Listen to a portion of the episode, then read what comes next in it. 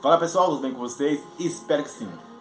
Se você quer saber mais sobre esse, essa mensagem, está lá no meu canal do YouTube ou então no meu Spotify, falando sobre os influenciadores prazerosos, aonde que leva muitas pessoas à destruição. Sabe aquelas velhas é, expressões?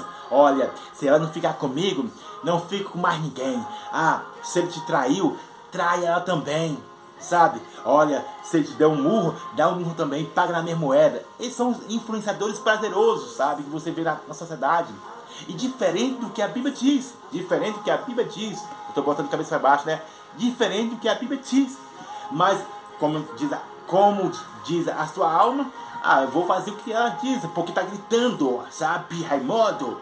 Então, os influenciadores prazerosos, eles não te mostram as consequências.